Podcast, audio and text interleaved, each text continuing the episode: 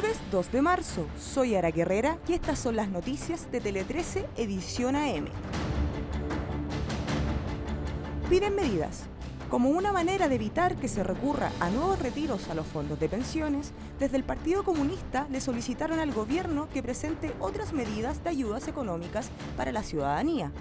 Entre ellas, propusieron el aumento del salario mínimo a 500 mil pesos, lo que estaba proyectado para fines del mandato de Boric. Además, plantearon la idea de congelar el precio de algunos servicios, tales como la luz, el gas y el agua. Causas contra ISAPRES. El Poder Judicial informó que las causas ingresadas por afiliados de ISAPRES a la Corte de Apelaciones en contra de las empresas de salud privada aumentaron en un 168% durante 2022, esto en comparación al año anterior.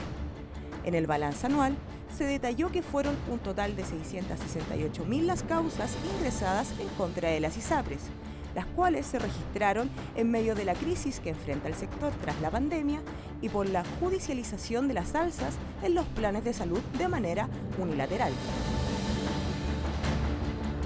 Caso Tomás Bravo. La Fiscalía Regional del Biobío confirmó que se reformalizará por el delito de abandono de menor a Jorge Escobar Escobar, tío abuelo del pequeño Tomás Bravo. La determinación se da luego de los resultados de las pericias enviadas a un instituto de ciencias forenses extranjero, que buscaba establecer o descartar la participación de tres sujetos de interés en la investigación, entre quienes está el imputado Jorge Escobar Escobar. Desalojarán residencia. Gran revuelo ha generado la solicitud al príncipe Harry y Meghan Markle para que desalojen su base británica ubicada en los terrenos del castillo de Windsor.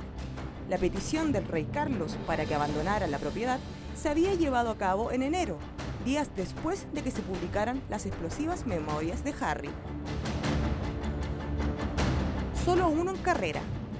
Alexis Sánchez y Gabriel Suazo corrieron distinta suerte en los cuartos de final de la Copa de Francia. En primera instancia, su asino logró meterse en semifinales tras golear por 6-1. Sin embargo, el Niño Maravilla se quedó en la ronda de ocho mejores, dado que cayó en penales ante Lanzi, en una jornada en que falló un penal en el tiempo reglamentario, pero anotó su tanto en la definición desde los 12 pasos. Con esta información damos cierre a este boletín de noticias.